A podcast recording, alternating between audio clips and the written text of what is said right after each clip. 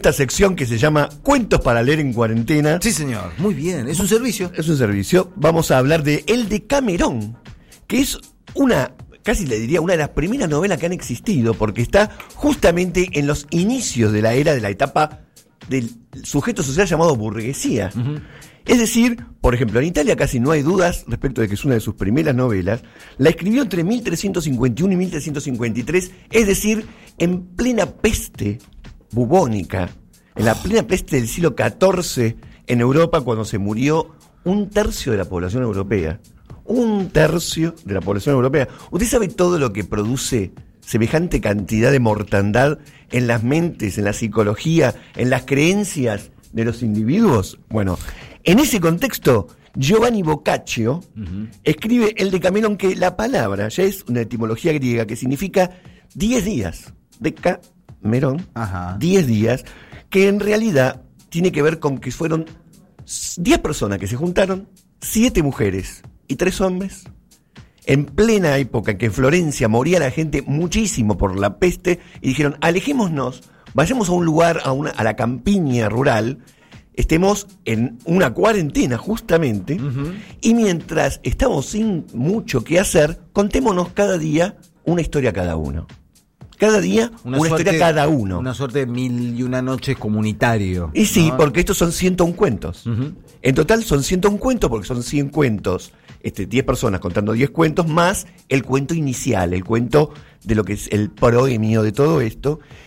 Y en ese contexto, Boccaccio en realidad tarda 15 días, porque hay algunos días que no hay cuentos porque tienen que hacer tareas, y en otros días no hay cuentos porque hay cuestiones religiosas. Es decir, estuvieron 15 días encerrados, justamente lo que te llevaría si el coronavirus te viene a visitar. justo los 15 días de, cuarentena. los 15 días de cuarentena. Escuchen cómo, cómo arranca esto.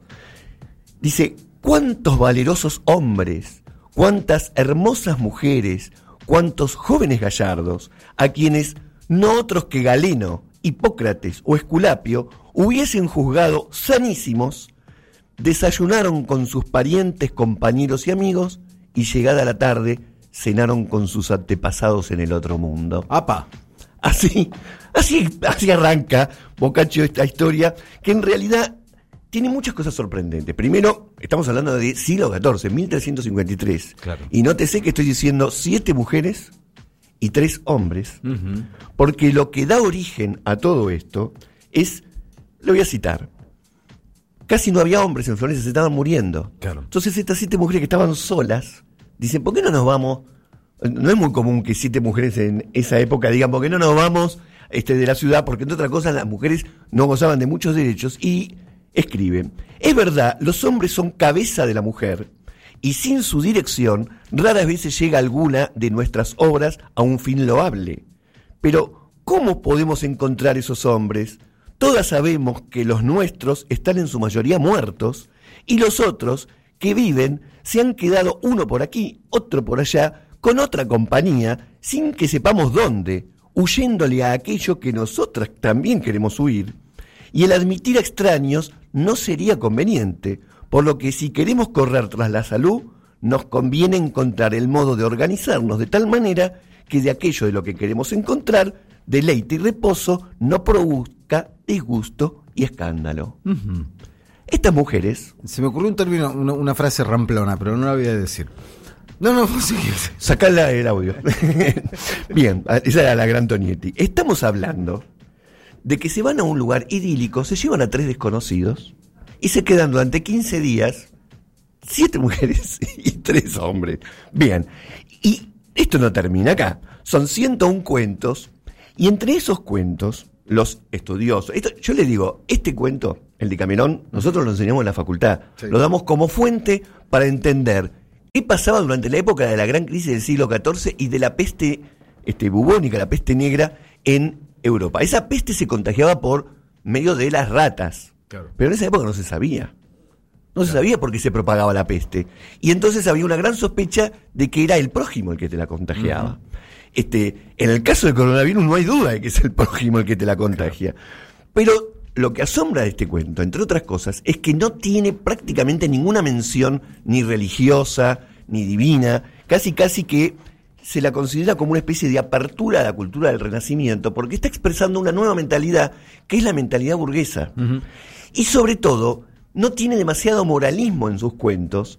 Algunos dicen que muchos de estos cuentos pueden rastrearse en cuentos que, que se contaban en la India y que fueron viajando por el Oriente y llegaron hasta Europa por distintas traducciones y que Boccaccio no hizo otra cosa que adaptarlos a la cultura y al lenguaje del siglo XIV europeo, pero que en su mayoría en alguna otra cultura lo recogió y que también abrieron el camino a una forma de describir la realidad que dio lugar a la novela. ¿Por qué? Porque no son cuentos que quieren moralizar sobre nada, sobre nada. Al contrario, entre los personajes que encontramos, casi todos tienen conductas reprochables, hablan del adulterio, hablan del amor, hablan de la picaresca. Lo que más se le admira a la gente que protagoniza estos cuentos es la astucia con la que salen de las situaciones difíciles. Y esa astucia implica lo que sea. Es más, muchas veces se repite que la mujer cuando encuentra que el marido no la satisface, se busca otro. Este, el de Camerón se escribió entonces en la Edad Media y para muchos, la gran peste de la Edad Media fue lo que terminó de enterrar al feudalismo y abrió la etapa de la cultura burguesa y el capitalismo. Más de uno ha tuiteado, ¿no estará esta peste, el coronavirus, hundiendo al capitalismo y abriendo una nueva puerta? Claro. puede ser, en un discurso optimista, también puede ser que se venga algo peor. Sí, sí. No, le decimos más. pero no por lo pronto. Boccaccio muestra en todos estos cuentos, siento un cuento tiene para divertirse, algunos tratan muy bien a la mujer, en gran medida se podría tomar como feminista, ¿eh? porque son mujeres que tienen conductas como esa. Si mi marido no me satisface, me busco otro. Sin embargo, hay algunos cuentos que sí castigan duramente la vida libertina de las mujeres. Ahora, esto luego se reprodujo en el cine. Por ejemplo, Boccaccio 70. Claro. 1962. Película chancha. Película chancha. dirigida por varios. Mario Monicelli, Federico Fellini, Luchino Visconte y Vittorio De Sica. el de Camerón fue adaptado también por el director italiano Pier Paolo Pasolini en 1971. Más chanchada. Pasolini eh, sabemos que era un disoluto. Un disoluto. Y también fue llevada a, este, pinturas, por ejemplo, este Boccaccio. Este, bueno, los hermanos Taviani también hicieron una película sobre esta.